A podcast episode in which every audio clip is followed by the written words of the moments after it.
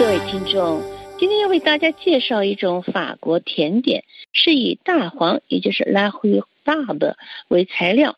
这种蔬菜类的食材其实也可被拿来当做咸口味的菜肴，但今天我们拿它来做成甜点，提供大家几种大黄食材的甜点，哎，就是大黄与草莓搭配而成的香草味的蔬果泥，还有草莓大黄果酱。蛋黄，这是夏季烹调食谱中必不可少的三味食材。一直到九月份，我们都可以在市场的摊位上买到大黄。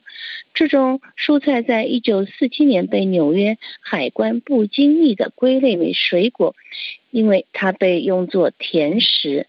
但从植物学的角度来看，大黄确实是一种只有茎可以吃的。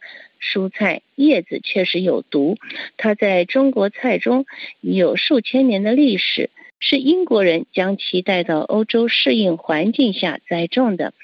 如何选择好的大黄呢？首先，选择的时候要带有粉红色边缘的茎，非常的坚固，没有污渍，也没有枯萎的现象。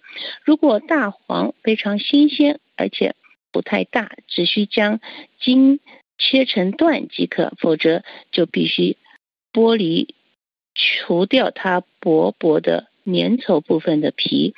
大黄最常用于甜味食谱，其永恒的搭档好兄弟就是草莓，但将其限制在甜点范围内就太可惜了，因为它的酸度对于平衡美味的肉类和鱼类菜肴调味。都不错的，你可以试着在烤羊腿的旁边放几块大黄来调味。你还可以拿一些煎过的大黄块来搭配咖喱鸡或是烤鱼，可以用大黄片来代替柠檬，做你下一个塔金的蔬菜汤。现在我们来看甜点的部分。首先，这是一个四人份的甜点，大黄与草莓搭配而成的香草味的蔬果泥。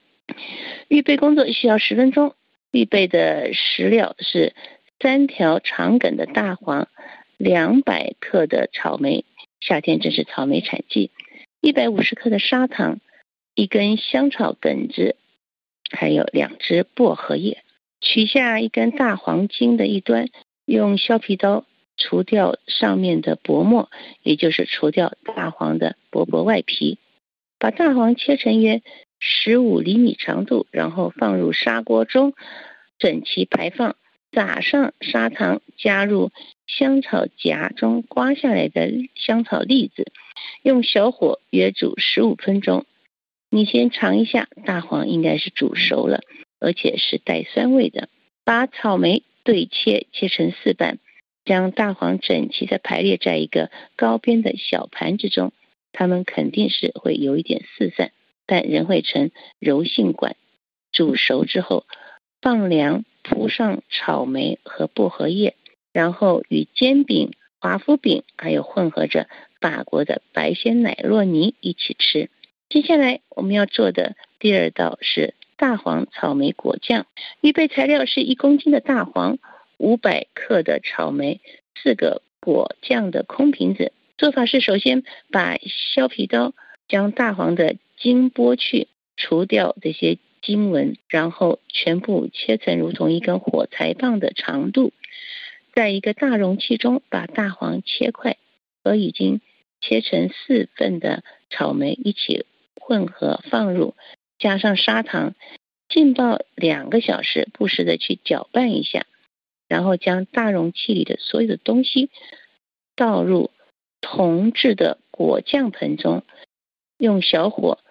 炖个半小时，看着它炖，不要让大黄烧焦了。然后把煮好的果酱装瓶即可。各位听众，以上节目是由珍妮特为您主持的，感谢我们的法国同事纪凡尼的技术合作，同时更感谢您忠实的收听。我们下次节目再会。